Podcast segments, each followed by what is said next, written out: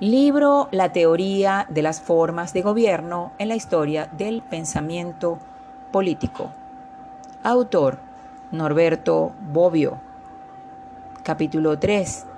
Aristóteles. Parte 4.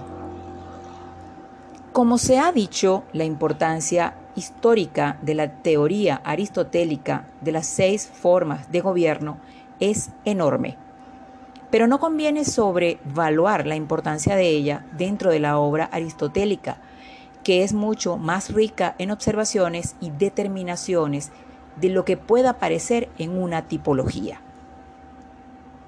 Incluso se puede decir que el éxito histórico de la clasificación, fácilmente comprensible, aunque como todos los esquemas reductora frente a una realidad histórica compleja, como la de las ciudades griegas y sus evoluciones y revoluciones, terminó por favorecer la lectura simplista de la política y por descuidar la complejidad de sus articulaciones internas.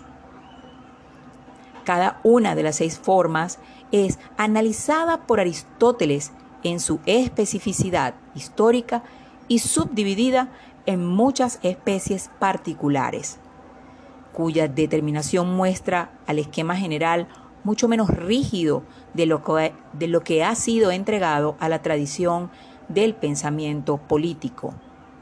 Ocasionalmente el esquema parece tambalearse al pasar de una subespecie a otra. Considérese, por ejemplo, la primera forma de gobierno, la monarquía. Al iniciar el estudio de esta, Aristóteles dice, Cita textual. Ante todo es necesario establecer si la monarquía constituya un solo género o si se distinga en géneros diferentes. Es fácil darse cuenta que la monarquía comprende muchos géneros, en cada uno de los cuales el mando se ejerce de manera diferente. Fin de la cita.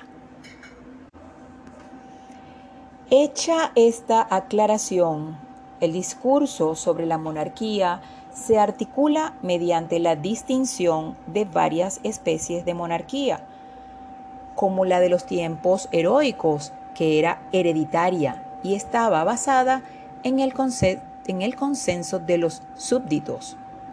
La espartana, en la que el poder supremo se identifica con el poder militar y es perpetua. El régimen de los eximios, es decir, de los tiranos electivos, de los jefes supremos de una ciudad que eran elegidos para un cierto periodo o de manera vitalicia si hubiera graves conflictos entre facciones opuestas, o la monarquía de muchos pueblos bárbaros. y me detengo de manera especial en esta última, porque introduce una categoría histórica destinada a tener en los siglos subsecuentes un gran éxito, la monarquía despótica o ratione loshi, de despotismo oriental, entre paréntesis, sobre el que trataremos frecuentemente.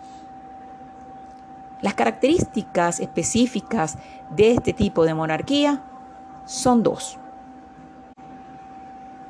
La primera, el poder se ejerce tiránicamente y por este motivo se asemeja al poder del tirano. Y la segunda, sin embargo, el poder ejercido con tiranía es legítimo porque es aceptado y lo es debido a que estos pueblos bárbaros, siendo más serviles que los griegos y los pueblos asiáticos son más serviles que los europeos y soportan sin dificultad un poder despótico sobre ellos. Estas dos características hacen que tal tipo de monarquía no se asemeje a la tiranía, porque los tiranos dominan sobre súbditos descontentos de su poder y por tanto ese poder no está fundamentado en el consenso. En sentido estricto, no es legítimo y al mismo tiempo se distingue de las monarquías griegas, porque domina sobre pueblos serviles, sobre los cuales el poder no puede ser ejercido más que despóticamente.